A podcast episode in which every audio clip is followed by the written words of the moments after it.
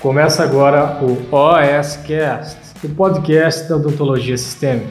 Aqui você vai aprender tudo sobre tratamento odontológico de pacientes com comprometimento sistêmico. Com vocês, Pamela Pérez. Chegou para você um paciente com epilepsia ou te falou o histórico de convulsão, que já teve convulsão e você ficou morrendo de medo desse paciente ter convulsão na sua cadeira odontológica. Será que é tão grave o paciente ter epilepsia? O risco disso acontecer com a gente é alto? É isso que a gente vai descobrir agora. Epilepsia é um transtorno neurológico, ok? É como se o paciente recebesse uma descarga elétrica neurológica. Então a gente sabe que o nosso cérebro, ele é feito de neurônios, é na nossa massa encefálica, e esses neurônios se interligam entre si, fazem sinapse, e a sinapse é como um fio elétrico que manda energia e manda impulsos elétricos. Então o paciente com epilepsia, ele tem esse transtorno neurológico que vai fazer ter essa descarga elétricas assim anormais. Pamela, por que, que um paciente tem epilepsia? Quais são os motivos, né? O que leva uma pessoa a ter convulsão? Tem muitas, muitas, muitas situações que podem levar um paciente a ter convulsão. Desde o paciente ter alguma doença genética que leva a esse quadro, então em algum momento da vida dele desenvolveu. Em geral, esses quadros acontecem mais na infância e na adolescência, mas também podem acontecer em pacientes idosos e gestantes. Além disso, o que acontece bastante para o paciente que está internado em ambiente hospitalar, se existe alguma causa metabólica. Às vezes o paciente está com uma hiponatremia, por exemplo, está com uma alteração eletrolítica, alteração de sódio, potássio, cálcio. Medicamentos, existem vários medicamentos, inúmeros, de antibióticos a ansiolíticos, a analgésicos, anti-inflamatórios podem desencadear como efeito colateral convulsões. Outra situação, em torno de 16% dos pacientes que sofrem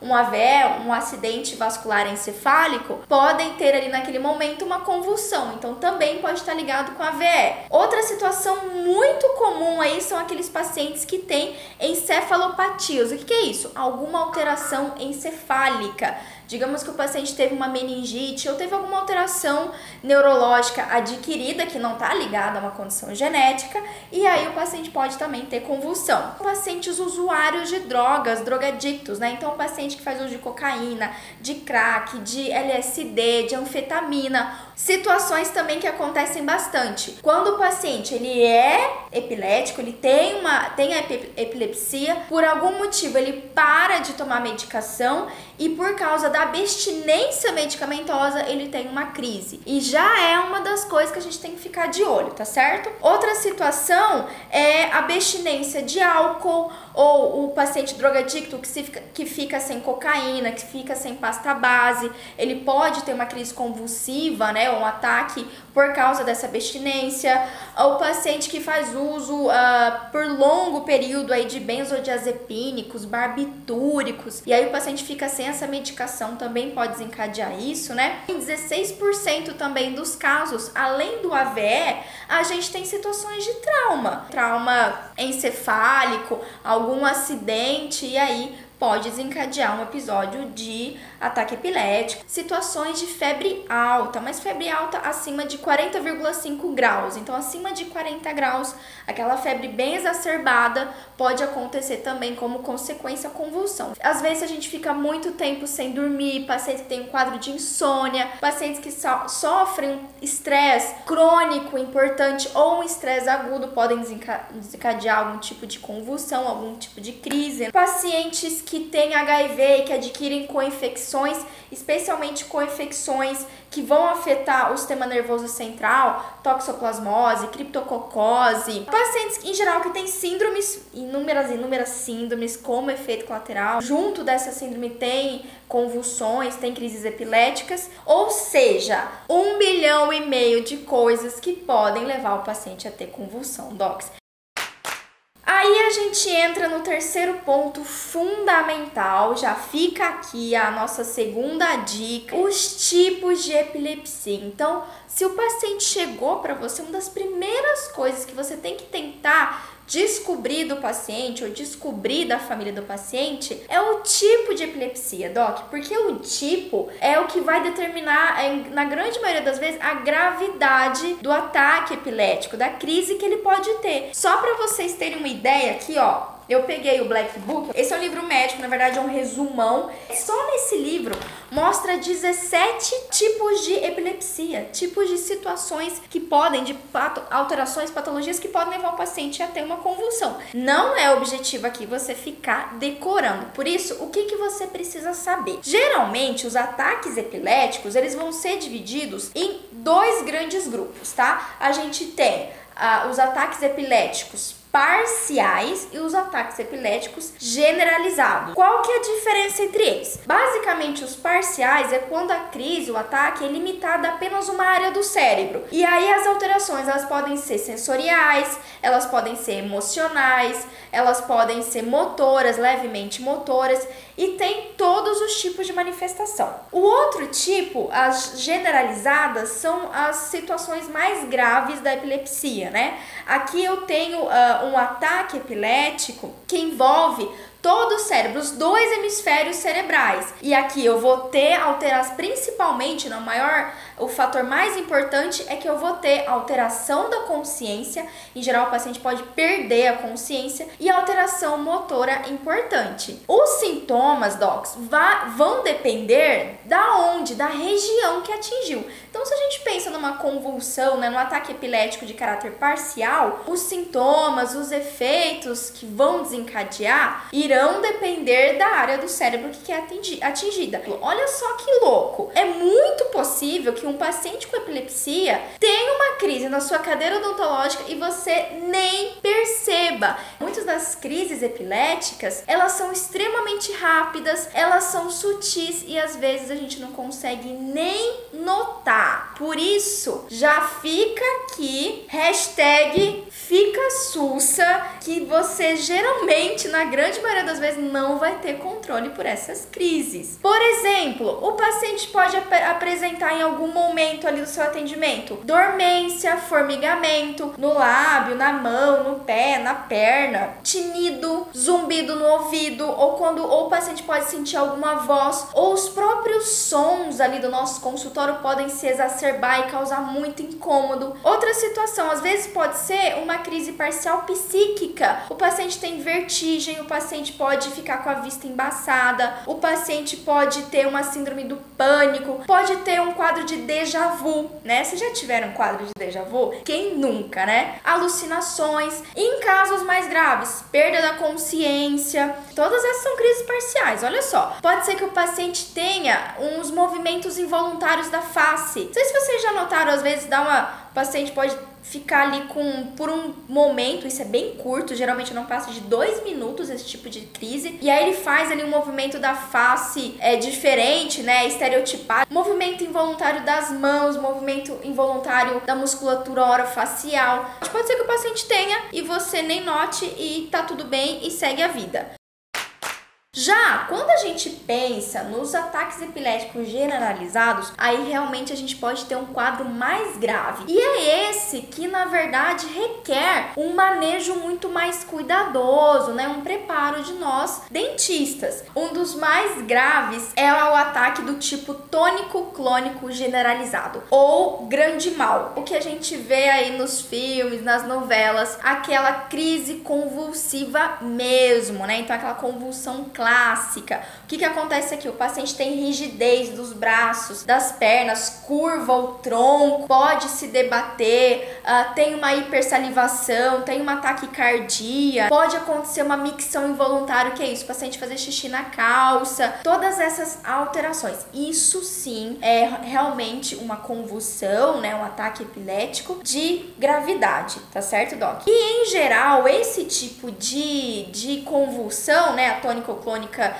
generalizada, ela vai durar em torno de 5 minutos. Outra situação que também é, é de caráter generalizado, ou seja, envolve os dois hemisférios do cérebro, são as crises de ausência. Essa daqui eu já presenciei várias vezes no consultório. O que, que é isso? A gente chama de crise de ausência ou também pequeno mal. Você está atendendo o paciente e de repente o paciente dá uma apagada, mas não é uma apagada com perda da consciência. Isso também é comum em crianças, é mais comum no paciente pediátrico. Então você está atendendo e por alguns segundos, e são segundos mesmo, o paciente pode parar de falar, ele pode ficar com a vista é, paralisada, sabe, olhando longe, sem sentido. A atividade de percepção desse paciente também se interrompe. O paciente perde um pouco da percepção e isso vai durar de 5 a 10 segundos. Doc, pode ser que aconteça com seu paciente e você nem note também. É muito rápido isso. Às vezes o paciente tem um branco depois. Então é comum, por exemplo, uma criança tá brincando, de repente ela para, dá um branco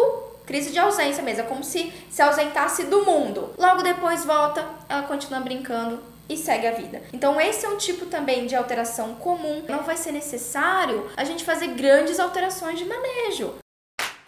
Então a gente já entendeu aí quais são os sintomas, por que que ocorre, quais são tipos, né? E quais são os possíveis problemas. São três coisas, três possíveis problemas que você precisa ter em mente para atender o paciente com epilepsia. Primeira situação é saber se o da, da epilepsia desse paciente é do tipo tônico-clônica generalizada, porque esse é uma das, das situações, dos ataques mais graves. Esse é um tipo de emergência médica. E uma vez que o paciente tem esse tipo de epilepsia e são essas as crises que acontecem com ele, aí realmente a gente tem que ter mais cuidado e o nosso manejo odontológico vai se alterar mais. Principalmente porque esse paciente pode iniciar uma crise convulsiva enquanto você está atendendo, enquanto você está manipulando o tecido e toda essa contração muscular, docs, do jeito que o paciente contrai os membros superiores e inferiores, ele também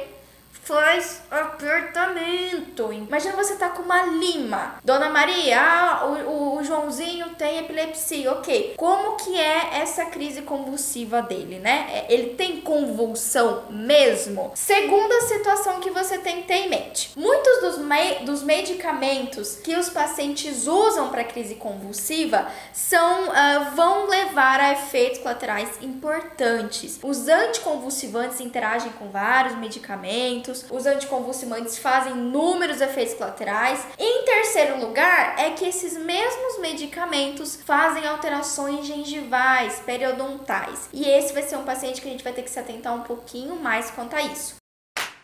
O que, que, é importante eu saber para atender esse paciente? Primeira coisa, primeiro ponto, né? Uma vez que você identificou todos esses problemas, você tem em mente todos esses problemas, é histórico. Então a mãe chegou, falou: doutor, é o seguinte, meu filho tem epilepsia. Você precisa identificar o como é essa epilepsia. Vocês viram que tem mais de 17 tipos de crise convulsivas e de ataques epiléticos que podem acontecer com o paciente. Então você tem que entender se é um, uma crise epilética, uma crise convulsiva do tipo grande mal ou se é um pequeno mal, tá certo? Dona Maria, ele tem convulsão? Como que é o ataque do seu filho? Como é essa crise? Quando que isso começou? Isso começou faz muito tempo, desde que ele era criança, ou isso começou ontem? O que, que isso me fala? Se faz tempo que o paciente tem, foi diagnosticado quando criança adolescência, então a gente sabe que ele já teve toda uma trajetória, provavelmente já teve acompanhamento, diagnóstico médico e está muito mais estável do que um paciente que teve uma crise convulsiva recente, recém-diagnosticada, né? Outro ponto importante, docs, o que causa essa crise? Sons muito altos, o estresse do procedimento odontológico, alguns pacientes têm fotossensibilidade. Lembra que uma das alterações podem ser sensoriais? Então, barulho, sensações visuais ruins, como a luz do refletor na cara do paciente, tem uma febre, ou quando o paciente deixa de tomar medicação, fica em abstinência,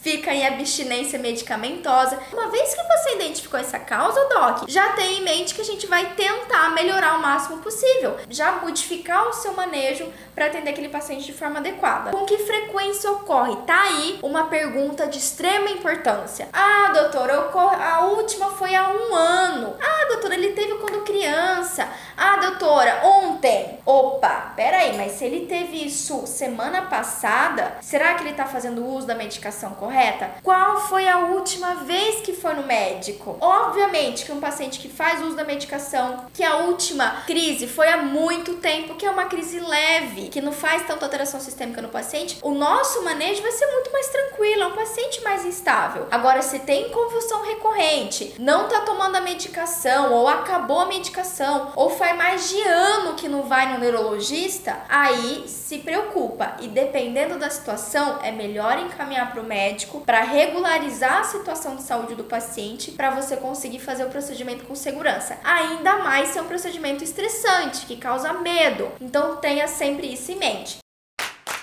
Medicações, o que, que a gente precisa saber? São clássicas. Tem aqui, eu coloquei cinco principais que quase todos os pacientes com epilepsia usam: fenitoína, carbamazepina ou tegretol, também o nome comercial, né? Ácido valproico, isso usa bastante, que é o famoso Depaquene ou Depacote, lamotrigina e clorazepam. Esses cinco são os mais comuns, é a primeira linha de tratamento. Outras opções que também o paciente pode utilizar: gabapentina, fenobarbital, topiramato, oxacarbamazepina, todos esses também são classe de bloqueadores de canais de cálcio ou bloqueadores GABA. Aí anota uma coisa muito importante do seu manejo. Se o seu paciente usa ácido valproico ou usa carbamazepina, esses dois medicamentos podem interferir na função plaquetária. Doc, tem ali um risco de um sangramento um pouquinho maior. Não é um puta sangramento, nem uma mega hemorragia, mas existe, você vai notar que pode ser que seja necessário uma hemostasia um pouco mais criteriosa. Por último, não menos importante, para não restar dúvida, Pamela, e se meu paciente tiver uma crise convulsiva, tiver um, um ataque epilético do tipo grande mal, né? A convulsão mesmo, tô lá atendendo, o paciente começa a se debater, começa a babar o que que eu faço? Primeira coisa, tira tudo que tiver na boca dele, tudo. Se tiver lima, se tiver sonda, se tiver qualquer coisa, se você conseguir tirar a tempo, tire, tire qualquer objeto que tiver da boca dele. Não deu tempo? Não resolva, não tenha essa ideia péssima de querer botar a mão, na, botar a mão na boca do paciente ou querer colocar alguma coisa para abrir a boca do paciente. Pode ser pior. O paciente pode morder seu dedo, o paciente pode morder morder o objeto, quebrar um dente, ser muito mais danoso. Então, hipótese alguma, tente abrir a boca, tente segurar a língua do paciente. Ah, mas a língua tá indo para trás. O que, que você vai fazer? Deita a cadeira em posição supina, ou seja, deixa o paciente deitado, vira ele de ladinho, estabiliza a cabeça do paciente e espera. Espera Pera, Pamela, só isso? Eu não vou dar um remédio? Não vou. Não, Doc. Você vai proteger o paciente, proteger a cabeça dele, vai pedir para sua auxiliar manter ele estável na cadeira. Não tente segurar, não tente conter. Se o paciente está se debatendo, espera, ele vai se debater. Apenas mantenha ele seguro na sua cadeira odontológica para ele não cair. Vire a cabeça o corpo do paciente de lado, porque ele vai ter uma hipersalivação, ele pode ter um quadro de vômito, de refluxo e tem o risco dele aspirar isso pro pulmão e fazer uma pneumonia, mantenha a estabilização desse paciente e espera. Em geral, uma convulsão, se não for um quadro muito grave, vai durar em torno de 5 minutos, ok? Se passou de 5 minutos, acione o SAMU imediatamente. Após essa crise, depois que ele estabilizou, né, teve esse relaxamento muscular, como a gente falou, o paciente pode urinar, é normal, o paciente pode defecar, é normal, não existe constrangimento nisso, é totalmente normal teve a crise, passou esses cinco minutos, tá tudo bem, ou passou, sei lá, um minuto, dois minutos, só verifica se ele não fez algum trauma oral, só verifica se ele não fez um trauma na língua, se ele não fez um trauma na bochecha, só para você ter certeza, às vezes depois prescrever o medicamento para dor. Mas é isso, é isso que a gente pode fazer para um quadro assim. Pamela, eu não sei investigar a condição clínica, tenho um pouco de dúvida com que pergunta eu faço. Vou dar uma dica. Você pode entrar no meu site, baixar meu e-book. Lá no meu e-book eu te mostro quais são as perguntas mais importantes, como a gente avalia o paciente tanto com epilepsia como qualquer outro tipo de atração sistêmica. Então vale a pena conferir lá, tá legal?